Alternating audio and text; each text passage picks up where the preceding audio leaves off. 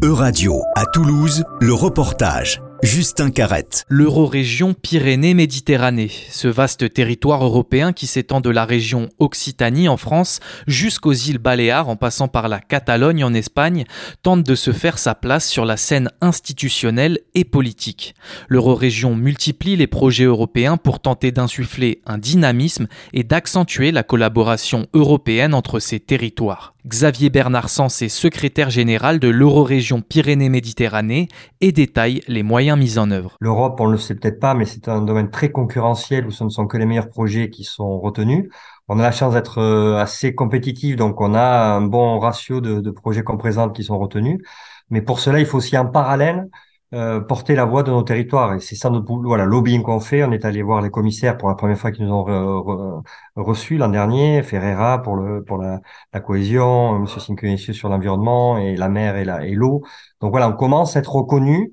On vient de faire euh, nos élus, notre président à, à, Toulouse lors de la passation, on fait une déclaration aussi pour que les États prennent en compte les régions et les euro-régions. On est toujours souvent oublié ou en tout cas pas forcément associé aux décisions. Parmi les projets mis en œuvre, l'accent est mis sur la résilience avec une feuille de route d'ici à 2030, notamment sur la question de l'eau, alors que l'Occitanie, la Catalogne et les Baléares sont particulièrement touchés par les sécheresses ces dernières années. On n'a plus d'eau, on n'a plus d'eau sur nos territoires. Euh, les îles Baléares et la Catalogne sont en stress qu'on appelle hydrique. Euh, nous, en Occitanie, bientôt, on le sera euh, sur une grande partie du territoire. La France du Sud le sera dans quelques années. Et donc, en fait, voilà, ça fait partie des grandes thématiques.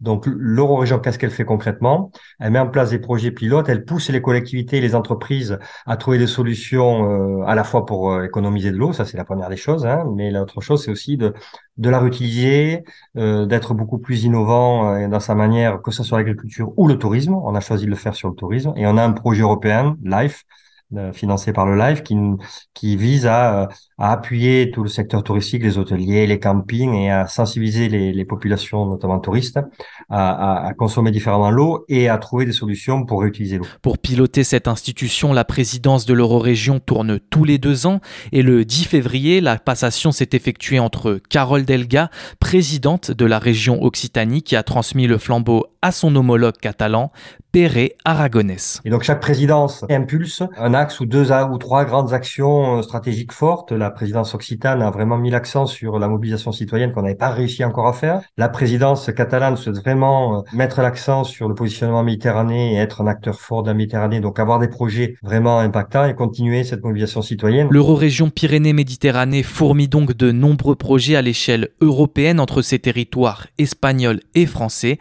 La clé pour répondre aux futurs notamment celui du réchauffement climatique.